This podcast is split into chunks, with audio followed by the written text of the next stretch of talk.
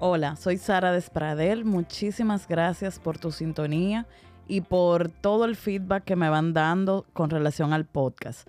Para mí es un... El podcast es un escape, una, una forma de, de compartir contenido y actualidad financiera, pero sobre todo donde no tengo mucha presión, como en las demás redes o, de, o demás eh, plataformas educativas. Hoy vamos a hablar sobre un tema realmente importante que lo he vivido en carne propia y me imagino que tú también. Los números no nos los venden sexy. Hablaremos de verdades sobre la mujer y las finanzas, aprovechando el mes internacional, el mes no, el Día Internacional de la Mujer y todo marzo que se dedica a énfasis especial a las mujeres. Eh, la mujer es administradora por excelencia, es capaz de analizarte 360 cualquier negocio, cualquier incluso economía del hogar, ver aristas, tiene mucha atención al detalle. Obviamente en términos generales, no todos somos iguales. Esto la hace un ente estelar para pronosticar, predecir y planificar. Por ende, un importante número de mm, ONGs y de entidades apoyan cuando hay un emprendimiento femenino porque saben que si una mujer se compromete con una cifra, con un pronóstico, va a hacer todo lo posible porque eso se cumpla y va a ser generalmente conservadora. Son cautelosas, hacendosas, entonces por eso da mucha tranquilidad a un inversionista apoyar cualquier emprendimiento femenino. Es más fácil que un hombre se pinte como un millonario en un Excel eh, que sea mucho más arriesgado, que... Mm, y, eso eh, en cuanto a la mujer, la estanca. O sea, esa parte de... Hay que tener ese balance de poder, en, la justa medida, agilizar esa valentía cuando nos hace falta para evitar eh, estancarnos y, o conformarnos. No me gusta particularmente diferenciarnos en el tema financiero porque soy una prueba viviente de que cuando uno puede, lo quiere, puede lograr y conseguir todo lo que se proponga, no importa que seas mujer o hombre. Pero incluso cuando era empleada privada, me tocó ver cómo por una misma labor, por el hecho de ser hombre, se le pagaba hasta el doble sin ninguna justificación. Entonces, eh, eso se ve mucho salvo que estés en una empresa realmente eh, con estructura, con todas esas políticas eh, bien plasmadas, la realidad es que en países latinos y sobre todo en República Dominicana es muy marcada esa diferencia. Incluso en Hollywood hemos visto esa lucha de, de las actrices sobre esa brecha salarial que es real. En lo relativo al dinero existen miedos, inseguridades, patrones familiares y etiquetas que nos autoimponemos como no me gustan los números, yo no voy al banco, nunca fui buena en matemáticas y ahí empieza un tema donde yo delego en otra persona el manejo financiero, el manejo de mis finanzas y por ende se dan mucho más casos de, cualquier tipo de estafa, ha habido un aumento de un 80% de las estafas financieras en los últimos dos años, justamente por ese mismo falta de involucramiento de la mujer en el manejo, en delegar en otra persona que lo haga. Entonces, ¿qué sucede? Si nos vendieran los números como esas soluciones mágicas, eh, atractivas, como la moda, como el maquillaje, como la estética, lo que uno entiende con los números es que es trabajoso, complicado, que da dolor de cabeza, pero créanme, es muy necesario. Entonces tenemos que empezar a verlo como algo sexy.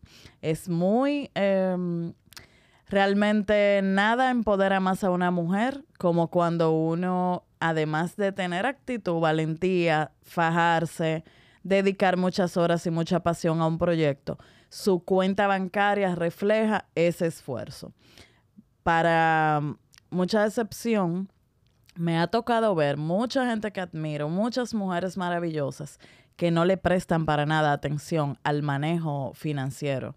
Entonces es más un tema de quiero ir escalando eh, posiciones en la vida, quiero ir dejando un legado eh, ante, ante las próximas generaciones de que sí se puede, pero no le presto atención al dinero, entonces tú no ves que hay una coordinación ni una coherencia entre ese gran esfuerzo que hace esa batalladora mujer y su evolución financiera. Mi misión ha ido ha sido ir cambiando con las mujeres ese afán de gastar por ahorro intencional. Cada día hay mujeres más con razones más fuertes para luchar, para ir a la par en ese tema de, de invertir, de evolucionar financieramente porque justamente la educación es notorio el aumento de, mujeres educándose, aprendiendo. Y en toda mi jornada de educación financiera, las mujeres superan eh, considerablemente el tema de los hombres. Entonces, esa hambre de educación se va traduciendo en que cada día hay mujeres que tienen más control de sus finanzas. Hay otra parte que no hablamos, que es el tema de infidelidad financiera. Muchas veces eso sucede porque están tan ajenas al manejo financiero de la familia, donde aunque yo trabaje y aporte, no voy llevando un control de lo que hace mi pareja con ese dinero. Y entonces por eso muchas veces se hacen dependientes de otra persona y al punto he visto casos tétricos donde le llevan a renunciar de su trabajo o de su proyecto para luego lamentarse por tenerle que estar pagando dinero para el sostén de la familia o para, o para completar o para pedir simplemente para cubrir una misma necesidad de la familia, ya sienten que es que estás pidiendo dinero. Y esa posición es para mí bastante em, incómoda, va llenando de insatisfacción a quien la sufre cuando ya tú has estado acostumbrado a producir y a ganar o a manejar dinero. Entonces, atrás ha quedado el típico sueño de la princesa que espera que venga un caballero o otra persona a rescatarla. Incluso Disney ha cambiado los guiones y ha cambiado el papel de esa princesa, que ya es un rol más activo, que lucha, sale, pone de su parte porque es muy difícil que venga un príncipe y te rescate. Esos son los menos.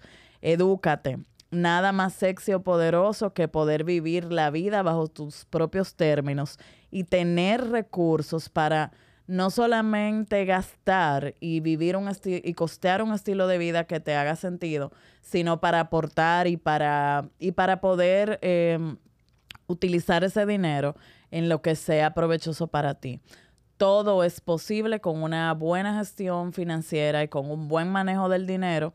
Entonces, así como hemos visto el impacto de una vida saludable, de tener balance, de no ser pulpos, o sea, ya quedó atrás el hecho de yo jactarme de que soy multitasking, sino vamos a concentrarnos en las cosas que dan más valor, vamos a cuidar de nuestra salud, de nuestra salud mental, de nuestra espiritualidad, para desde ese balance respetando límites y patrones y teniendo un plan, poder tener una vida más plena. No necesariamente vivir una vida donde nos falten horas, donde no tengamos descanso, porque eso a la larga pasa factura.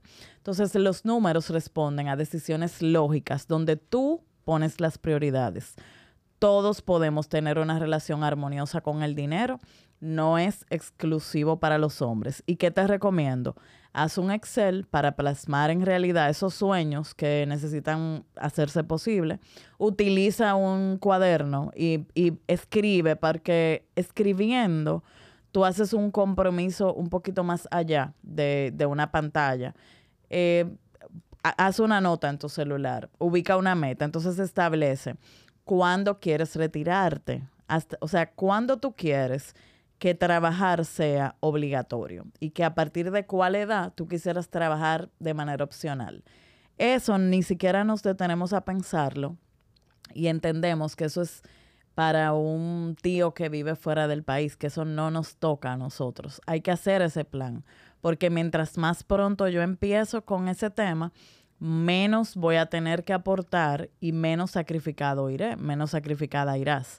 Lo segundo, ¿cuánto realmente puedes ahorrar mes a mes para que lo respetes?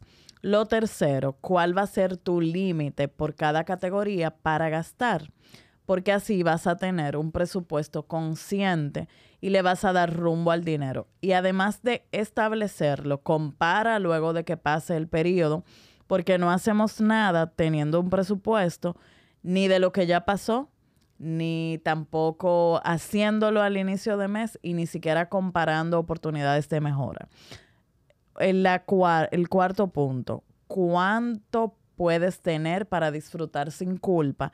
Ya que eso te va a permitir también disfrutar, costear tus gustos, pero hacerlo sin, sin, sin remordimiento. Y por último, ¿cuánto vas a dedicar al tema de inversión, ya que el ahorro te va a evitar endeudarte y la inversión te va a permitir crear riqueza. Sin un plan financiero, tus sueños se quedarán sin combustible. No importa que seas mujer, tienes que hacer un plan financiero. A propósito, he creado un nuevo taller solo para mujeres, donde vamos a tener una mañana maravillosa. Se va a llamar Finanzas y Cocina en Orden. Voy a contar con el apoyo de Natalie Navarro, de Todo en Orden. Natalie es mercadóloga, diseñadora, diseñadora de interiores, speaker, facilitadora del hogar, de vida minimalista, de espacios de trabajo eficiente y es em, certificada en el método Maricondo. Entonces, ¿qué sucede? Vamos a establecer orden en la despensa, en la cocina, y desde ahí vamos a trabajar las finanzas orientadas a economía del hogar, trucos de organización, de simplificarte y de llevar una vida con más control financiero desde nuestro hogar, porque controlando esa parte he visto que se pueden eficientizar los gastos de una familia en un 80%.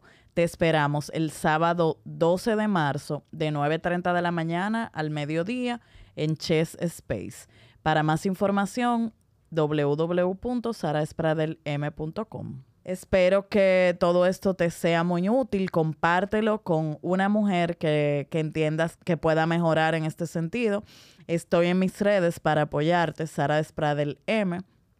Y Dirígete a la página saraspradelm.com para que vea los próximos talleres. Vamos a tener pronto un taller de inversiones y regularmente estamos capacitándote para que evoluciones financieramente. Seguimos avanzando.